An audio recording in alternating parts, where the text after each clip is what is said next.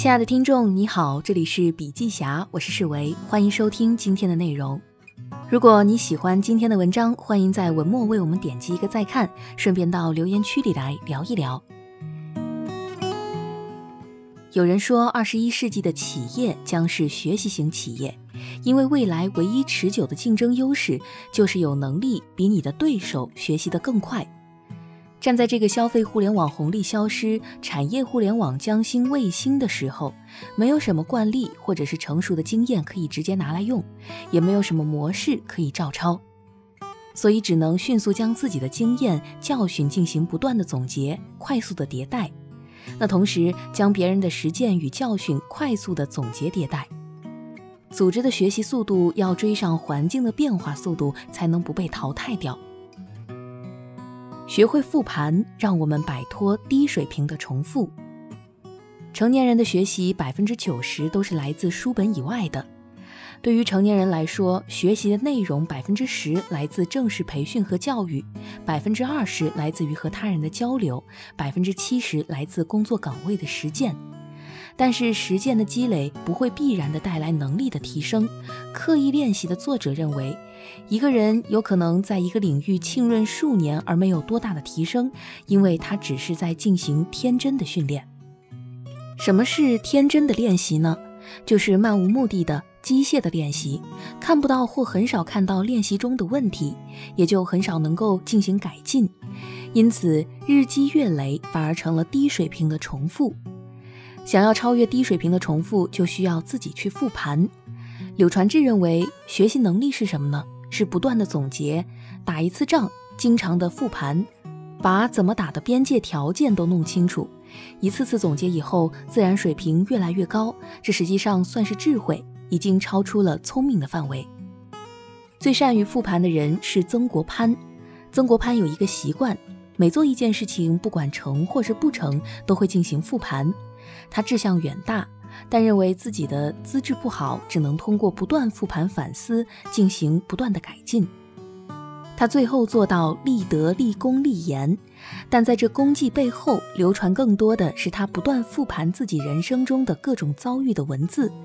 翻开他的家书，里面充斥着他对自己人生的复盘。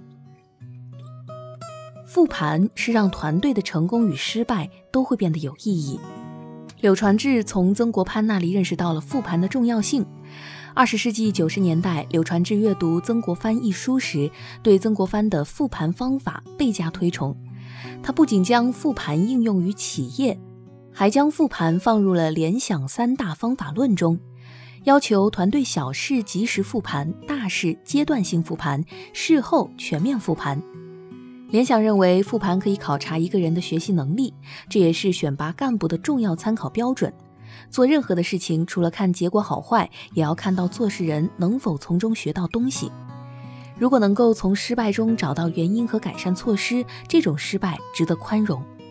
那相反了，如果成功了，但是不知道为什么会成功，那么这种成功是不可复制的，也是没有任何意义的。与此同时，我们还可以通过复盘他人，从别人的经验当中汲取营养。比如吴晓波的大败局，就是对企业为何失败这一主题进行复盘的一次经典尝试。芒格也喜欢复盘别人的失败，他认为只有知道自己将在哪里摔倒，你才能知道避开哪些坑。往往很多时候方法不对，时间就是在浪费。复习不仅是企业的高效学习法，也是企业的战略需求。拉卡拉董事长孙陶然这样形容复盘：行军打仗最怕方向和路线错误，方向错误再努力也是达不到目的的，路线错误就会徒增到达目的过程中的困难和险阻，甚至困难会大到让我们达不到目的地。而复盘就如同行军过程中不断检查 GPS，校正自己的轨迹是否在正确的航线上。那么如何用好复盘？说起来简单，但其中的坑啊是真的不少。第一步，复盘始于回顾。复盘的第一步就是回顾目标，从当初制定的目标出发，对照如今的结果，列出哪里做得好，哪里做得不到位。这里要注意，一般我们以为回顾目标轻而易举，但是在后续复盘中会发现，往往问题在一开始就埋下了伏笔。这些伏笔包括以下四个方面：首先，没有目标或者是目标不清晰。复盘中常见的问题是目标制定的比较笼统，比如说带好团队完成销售任务，这样将很难精确评价实际结果，也很难充分的复盘。所以在目标制定方面，一定要制定 SMART 原则。即明确具体、可衡量、有挑战但可实现；相关可控、有实现。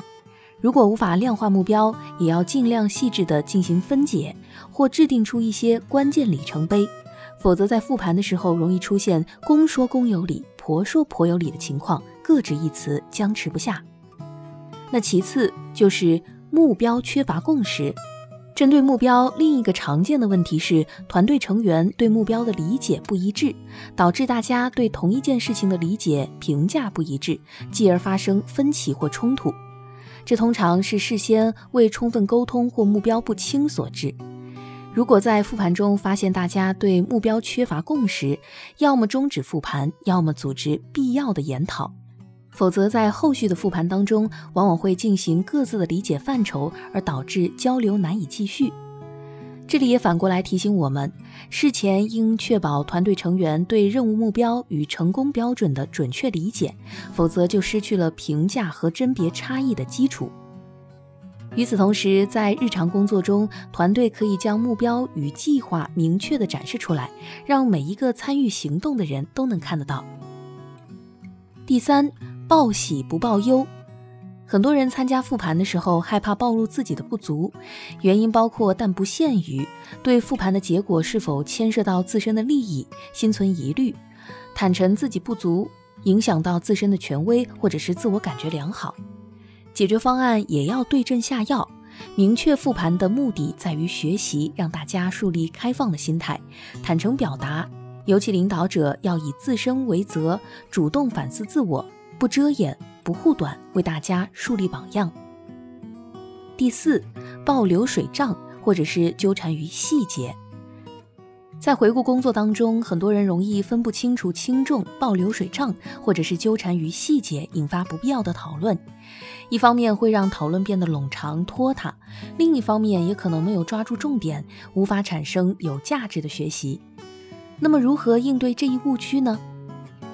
首先需要复盘主持人根据复盘目的、主题来设计复盘会议流程，要么让大家提前准备，事先同步信息；要么在会议开场提醒大家聚焦目标，简明扼要。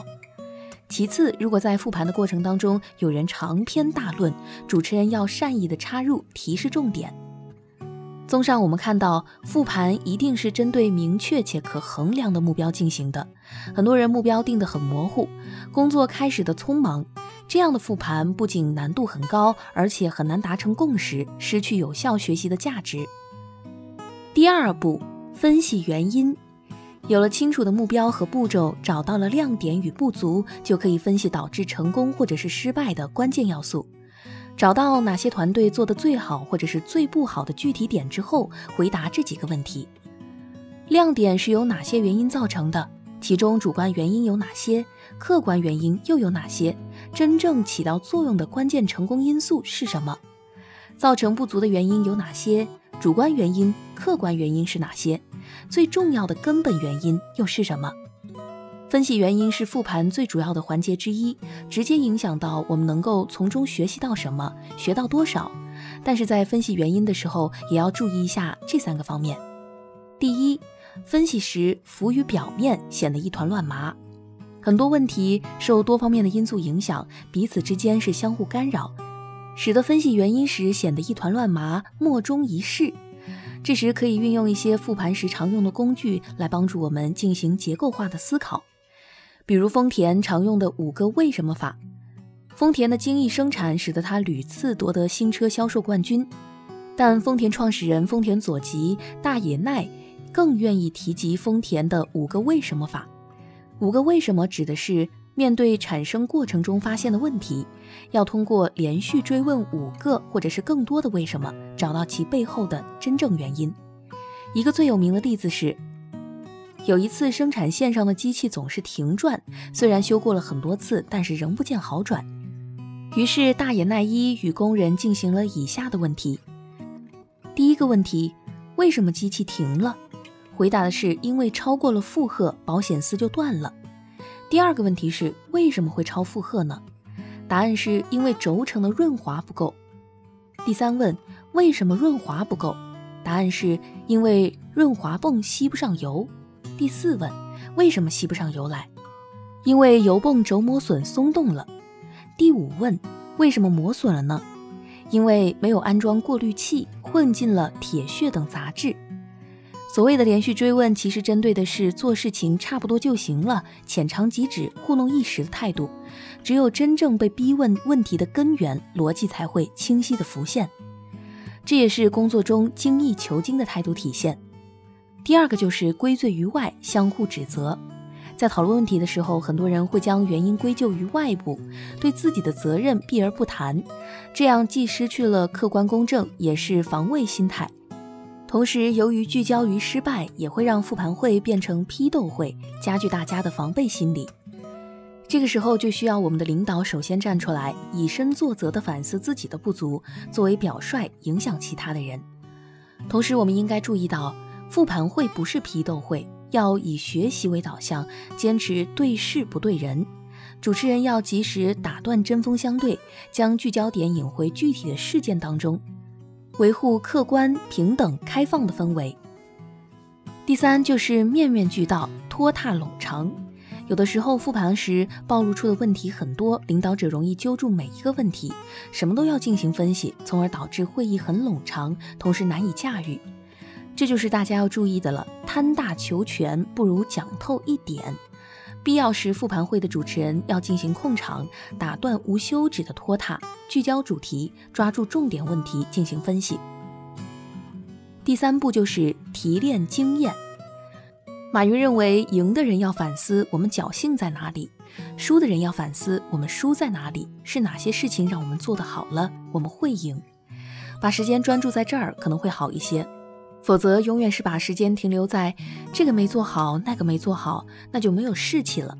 因为输的反思的目的是下一场我要赢，赢的人也要反思我们侥幸在哪里。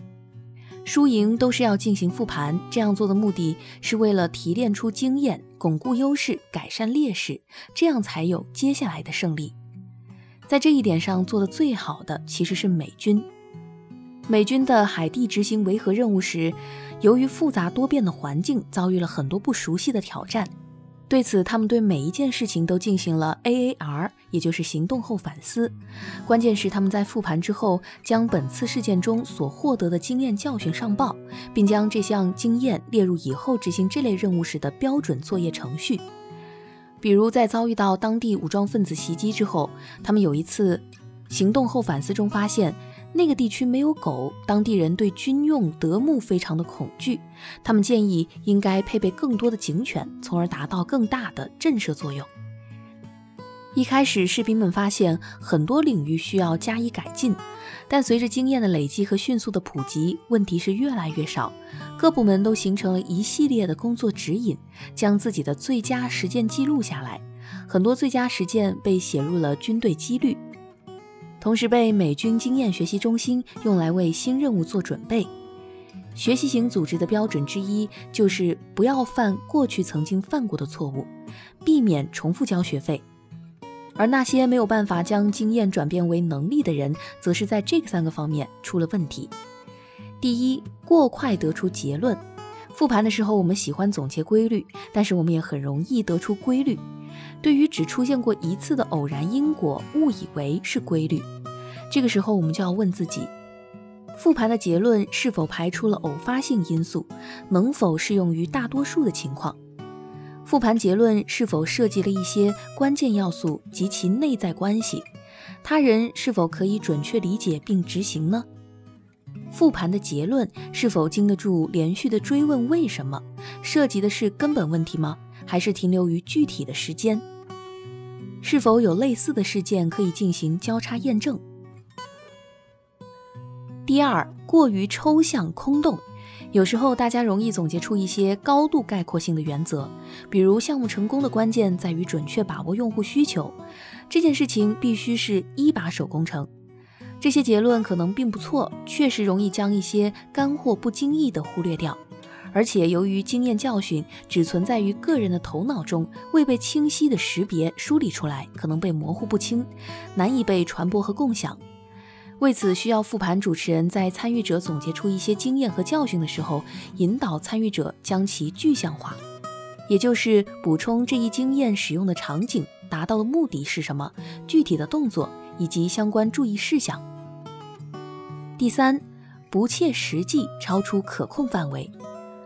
在总结经验教训环节，一些人也把焦点指向上级、外部或不切实际的期望，例如下一次。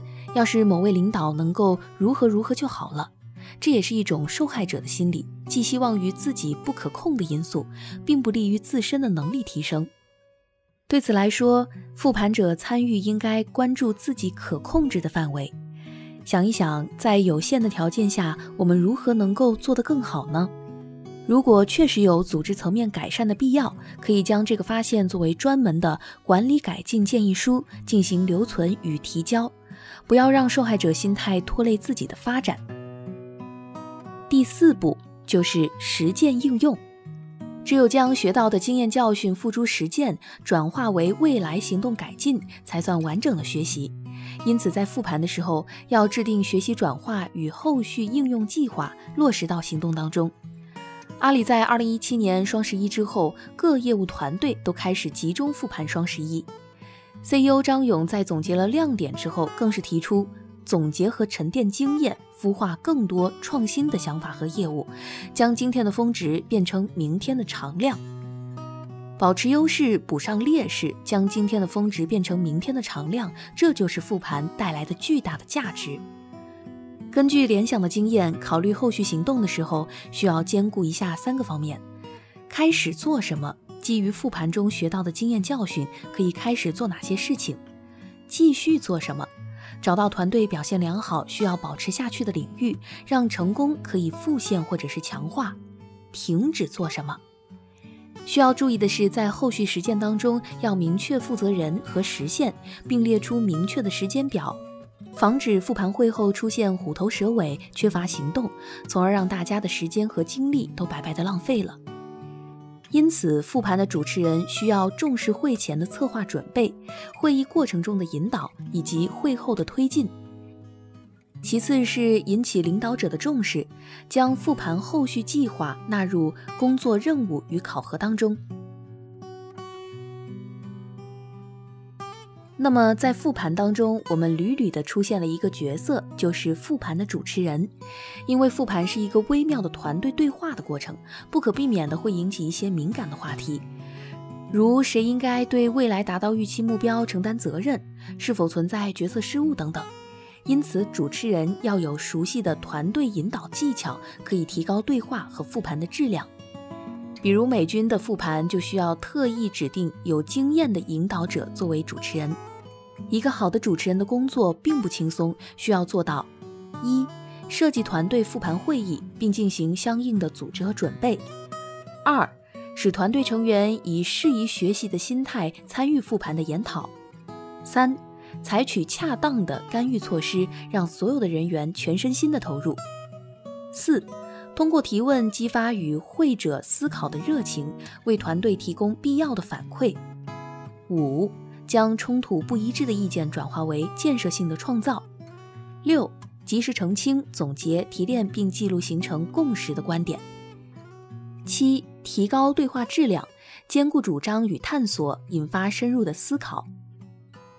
八、为团队研讨提供必要而适合的工具与方法，以及信息等方面的支持，提高团队工作的效率。九。负责或协助团队领导做好复盘的记录及后续推进。宝剑锋从磨砺出，每一柄寒光闪闪的宝剑都是从一次次的纠偏打磨中诞生出来的。复盘就是对组织的不断打磨，它既要将剑身每一个凹凸不平的铜斑锈迹磨平，也要让剑变得更加的锋利。任正非认为，将军不是教出来的。而是打出来的。因此，在华为的战略预备队中，复盘做到了百分之百的覆盖。古今那么多推崇复盘，不是没有道理的。但是能不能用好这种方法，还要看我们自己。每一个成功都源自各方面都做到了位，而每一个失败则各自踩了各自的坑。用好复盘，它是组织的高效学习方法，也是组织的高效免疫系统。应对任何不确定性，比对手学得更快，这是二十一世纪的组织竞争力。那好了，以上就是今天的所有内容，感谢您的收听，我们下期再见。